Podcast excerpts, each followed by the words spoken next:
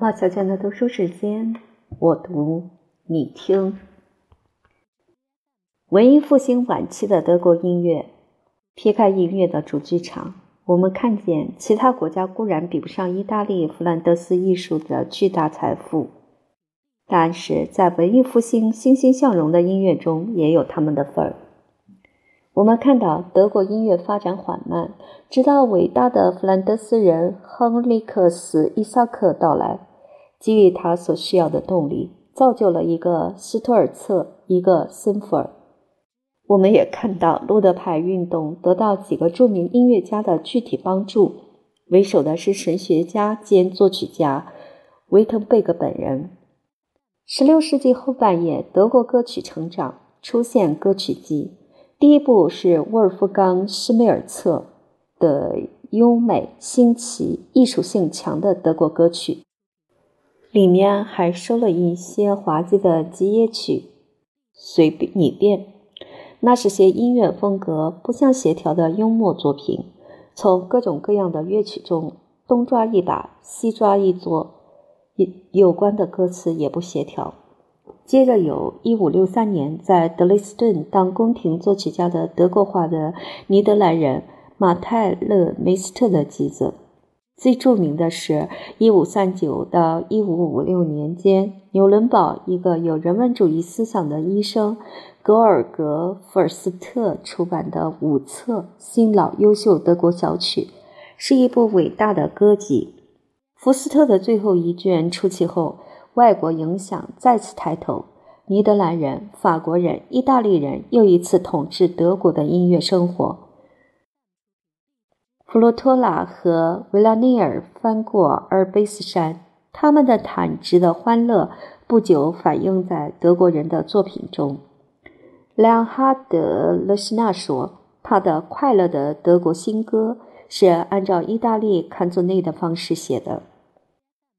虽然外国人中有不少令德国音乐家望而生畏的天才作曲家，如勒梅特尔、斯坎代洛、伊沃德·文托。”拉什斯、雷格纳等许多人，但这一世纪的后半叶产生了一个堪与他们平起平坐的德国作曲家汉斯·莱奥·哈斯勒。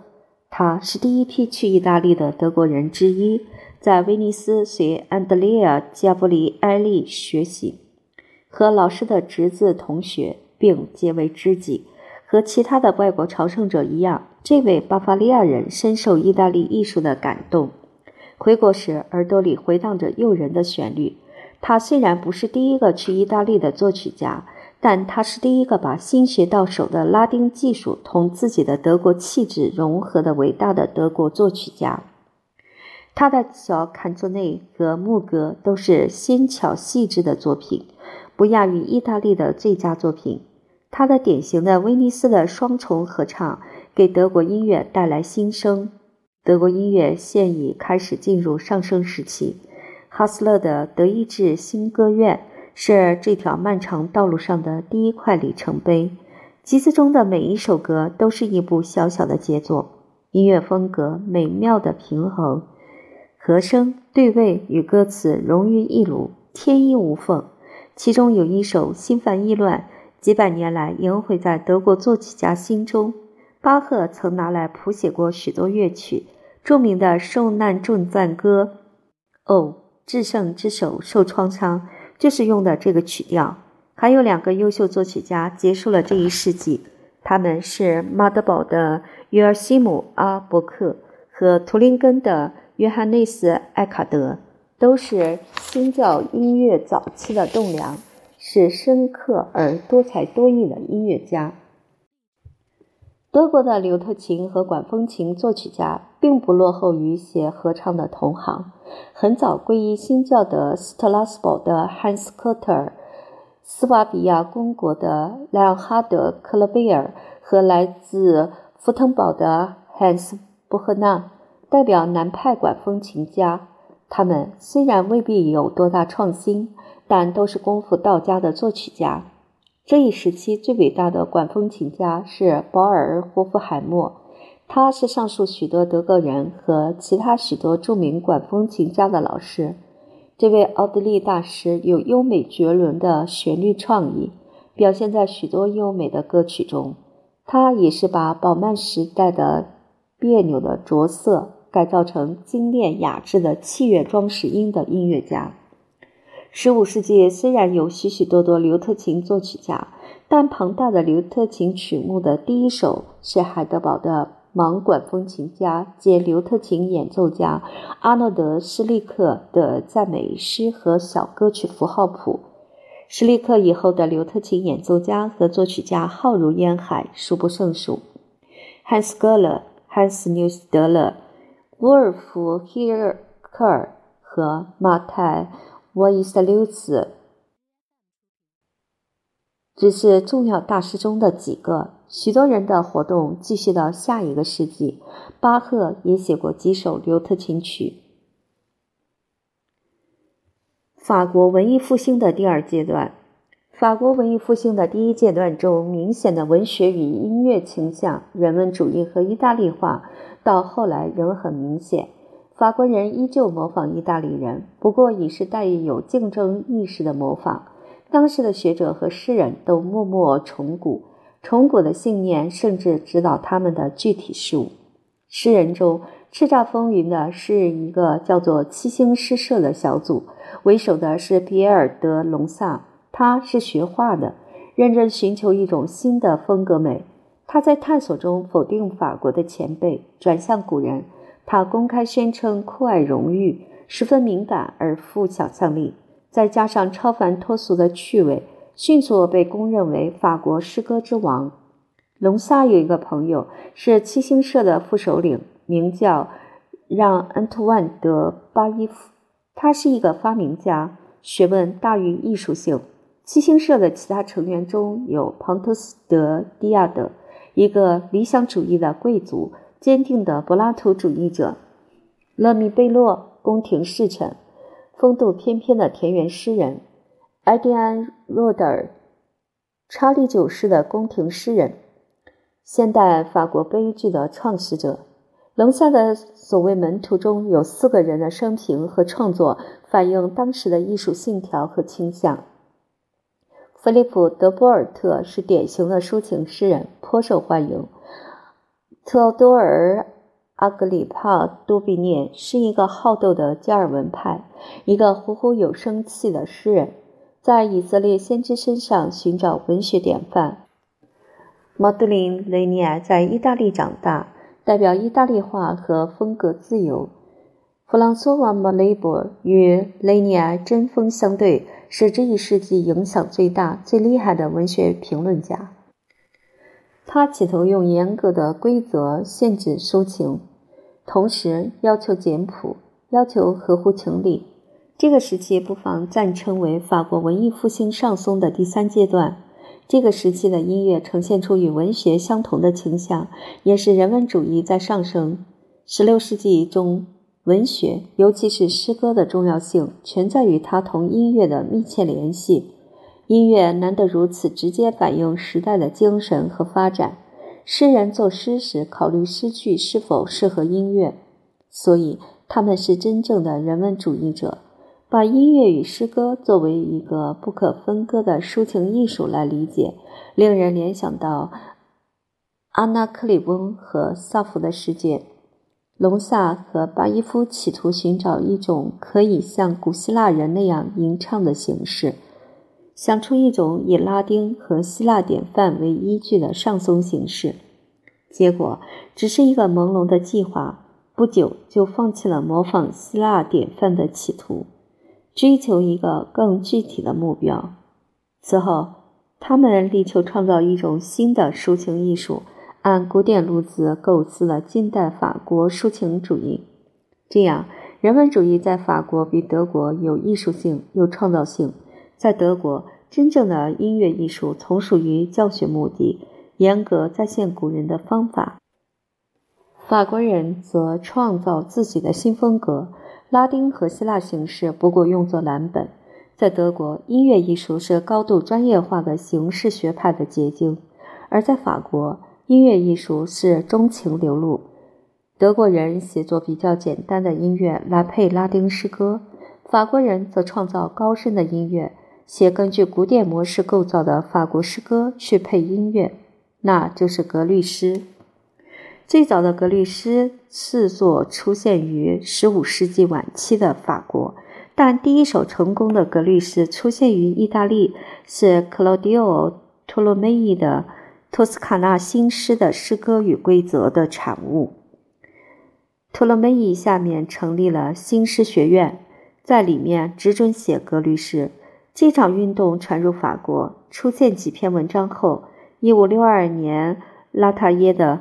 如同用拉丁语与希腊语作诗的法语作诗法问世，所以尽管巴伊夫自称发明格律诗，但格律诗非他所发明。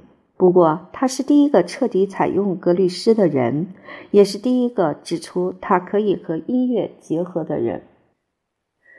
巴伊夫设想中的格律诗的新颖之处在于，它不仅仅是抄袭古典诗歌，而是沿着古典作诗法原则规定的路子，用法语的语言和精神写作。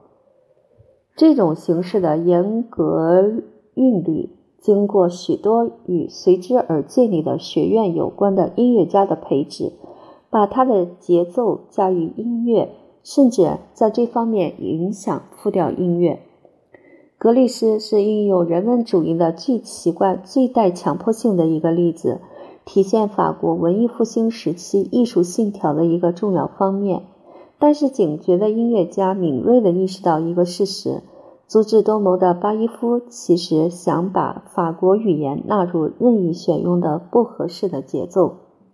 再说，不可能为了音乐拍子而限制语言。因为他企图模仿的古乐是按句子划分的，不是按节奏组。按节奏组划分呢，就有器乐的意味。这一世纪后半叶的重要上松作曲家反对他的理论，认为把音乐强行纳入脉搏式的节奏组会破坏音乐固有的表现力，因此他们拒绝采用这种方法。这一来，他们比任何一个热心的人文主义语言学家更接近古典理想。作为脱离音乐而独立的文学形式，格律诗受到当时人们的严厉批评，但在某些以人文主义利益为重的文学圈子里被接受。致力于人文主义事业的机构之一是法国诗歌与音乐学院，它是法国的第一所学院，主张纯理性的艺术标准。从来不求推广自己的成果。下一章我们会有机会谈到这所学院。隆萨和巴伊夫一样，对于恢复希腊艺术颇感兴趣，不过方式不同。他认为可以通过模仿意大利人而间接达到恢复希腊精神的目的。隆萨的诗总是力求与音乐配合的天衣无缝，这一事实怎么重复也不嫌多。这位伟大文艺复兴诗人所以会有这样的音乐观点，主要是由于16世纪法国音乐文化的无与伦比的灿烂，令人称羡的反映了高卢人的才智。十四行诗一直被视为独立的文学形式，直到隆萨才发现它有音乐的性能，结果创造了近代形式的十四行诗。一五五二年出版的集子包括四种类型，都适合音乐。作者都是当时最伟大的上层作曲家：亚内卡、穆雷、塞尔东、古迪梅尔。隆萨的活动的另一个有趣方面是他谴责单调的歌唱，坚持要人用复调给他的诗歌谱曲。他和他的某些同时代人因此而产生矛盾。但实际上，他的许多诗被配上通俗的单旋律音乐。亨利四世登基，特别是在他以后，音乐家转向宫廷芭蕾和宫廷小调，艺术复调消失，隆萨也随之消失，因为隆萨的名字是精细的复调音乐的同义词。到上颂写作的最后阶段。中期典型的文艺复兴上颂风格自发的真情流露，变成精雕细琢的风格。上颂不再是那么一个具体的手段，作为一个类型，它变得折中。已经接受文艺复兴晚期的意大利牧歌的影响，这一时期有许多作曲家，几个典型的代表如吉约姆·科斯特莱，据说祖先是凯尔特人，但毕生住在法国。他的上松异常清晰优美，包括几个清楚的段落，偶尔给人一种曲式结构的印象。不妨以 A B A 标志，有时直板板的重新陈述一段，像是采用回旋体的形式，尽管材料不一样。国王的宫廷作曲家克洛德·勒热讷，也许是这一世纪后半叶最著名的法国作曲家，是巴伊夫的格律诗的拥护者。他的风格特点是生气勃勃。歌词玲珑剔透，旋律清新可喜，但时代精神在变化，在这位优秀的音乐诗人的作品中也很明显。他给龙色的春天一诗配写的音乐有点危机的味道，显露出转入比较肃穆的经文歌风格的倾向。他的对位虽然流畅，往往很单调，特别在他采用四个以上的声部时。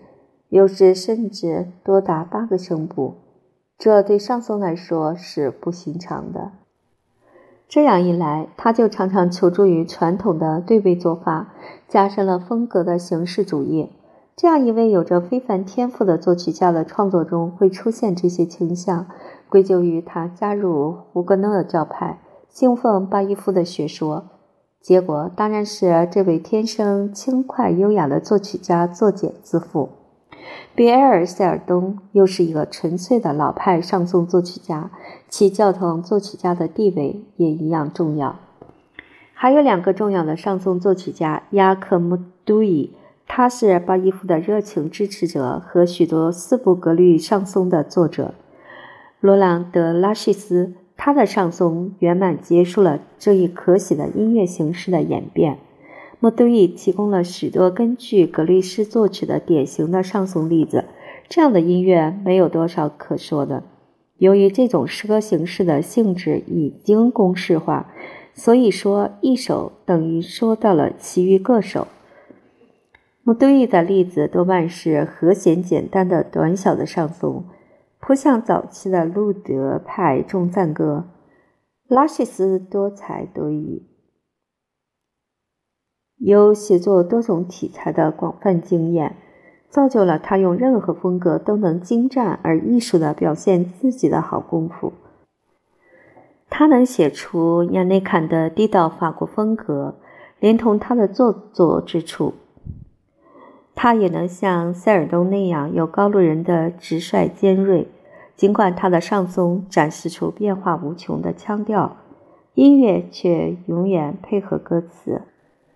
但从不像亚内卡那样属于描绘性质，即使不说不可能，也是很难找出拉希斯的上松的茬子。拉希斯的上松将永远是文艺复兴上松的无上光荣。虽然偶尔会在这些作品中隐约察觉一丝孤高、一丝讥讽，但又让人琢磨不透。偶尔会在已经完整的上颂后面。加上一段小小的后奏，或者突然笔锋一转，用其复杂的复调来谱曲，但是做得如此从容自如，丝毫不影响大局的风格。然而，懂行的人可能感到其中有股说不出的嘲弄的味道，就像平静而不好卖弄的巴赫，有时会拿一个次一流的作曲家的赋格主题或。其他主题写成一部宏伟的作品，仿佛就是为了证明这个主题的潜在可能。把文艺复兴上颂的最后阶段的成果同前一阶段相比，可以说上颂变得太复杂了，在经文歌和牧歌的影响下，失去了新鲜感和自发性。而新鲜感和自发性正是上颂作为一个独具一格的艺术形式所必须的。有意思的是，牧歌到这时候已经大大超过了藏颂。意大利人和英国人向法国人学习，如今，法国人在意大利和英国形式的扩展面前黯然失色。但是，法国音乐还有一片肥沃有趣的天地，基本上未经开发。尽管意大利和英国的形式更受欢迎。